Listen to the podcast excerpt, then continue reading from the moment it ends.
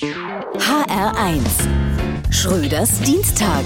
Es ist das alte Dilemma der Kindererziehung. Wie reden wir über Worte, die man nicht sagen soll? So, dass das Kind weiß, welches Wort gemeint ist, ohne es dann zu wiederholen.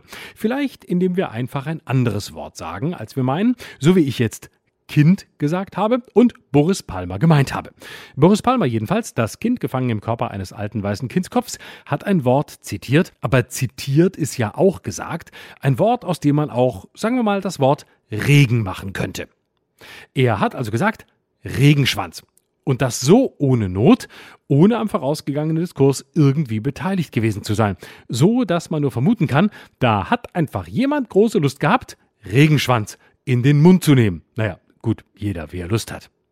So wie sich vorher schon Jens Lehmann disqualifiziert hat, als er dem farbigen Fußballer Dennis Aogo eine Textnachricht geschickt hat, in der er Aogo mit einem Wort bezeichnete, das so ähnlich aussieht wie Quotenregen, nämlich Quotenschwanz. Dafür ist er zu Recht gefeuert worden. Vermutlich hat Aogo Vergasen genau so gemeint, wie man heute eben tatsächlich nicht mehr unbedacht und unbedarft reden sollte. Jetzt muss man aber auch mal dazu sagen, Fußballer waren noch nie große Denker. Lehmann ist nicht Kant und Aogo ist nicht Goethe und wir sollten sie auch nicht daran messen. Wenn ich auf ein Helene Fischer Konzert gehe, erwarte ich ja auch keinen Jazz. Genau wie man einen Tübinger Oberbürgermeister niemals an einem Bundes- oder Landespolitiker messen sollte. Boris Palmer ist ja auch kein Fußballer auf dem Platz, noch nicht mal auf der Ersatzbank.